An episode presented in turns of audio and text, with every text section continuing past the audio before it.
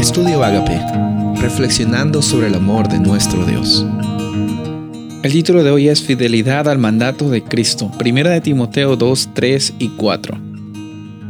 Porque esto es bueno y agradable delante de Dios nuestro Salvador, el cual quiere que todos los hombres sean salvos y vengan al conocimiento de la verdad.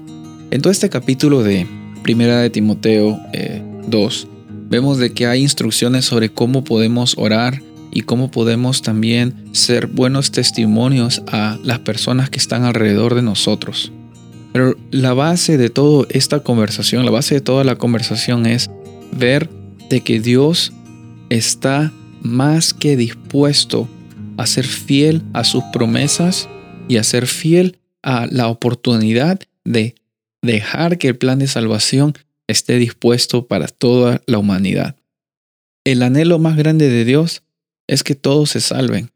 Pero Dios no va a forzar nuestro libre albedrío. Él no va a forzarte a ti a decidir algo que tú no quieres decidir. Él no te va a forzar. Por más bueno que sea para ti, Él necesita que tú le pidas que esté viviendo en tu vida. Él necesita que tú le pidas que realmente necesitas que Él tome el control. Y en primera de Timoteo 2 vemos también de que lo agradable para Dios es que lleguemos al conocimiento de la verdad. Entonces hay aquí un proceso. Hay un proceso de que Dios no desea de que tú te pierdas, pero también está la tensión de que Él respeta. Él te ama tanto, Él te ama tanto que Él respeta tus decisiones. Él te ama tanto que Él respeta tus fidelidades. Él es fiel contigo y si en algo falla el pacto, nunca es por parte de Dios, sino es por parte de nosotros los seres humanos. A lo largo de la historia vemos la Biblia innumerables ejemplos en las veces que Dios fue fiel, es fiel y provee, y en las veces en que el ser humano no es fiel, es totalmente olvidadizo y totalmente destruye el pacto por cuenta propia.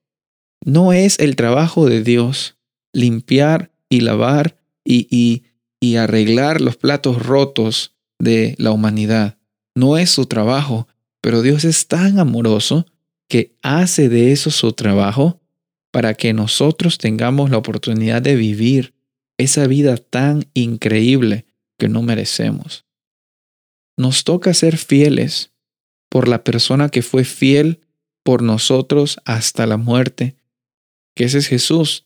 Jesús no lo dudó y fue y decidió ser el siervo sufriente para que nosotros no seamos siervos sufrientes. Entonces, por eso es que Pablo entiende, y muchas veces cuando él menciona en sus epístolas eh, el saludo, él dice, Pablo, siervo, apóstol, esclavo de Jesucristo. Él, él considera su relación a Dios como una relación de siervo, de servidumbre, pero no es una relación de servidumbre de, de mala gana, sino la fidelidad a Dios no consiste en mostrarle a Dios lo que tú haces. A veces tenemos un concepto medio raro de fidelidad, pero Pablo lo decía como un privilegio, someterse a la voluntad de Dios.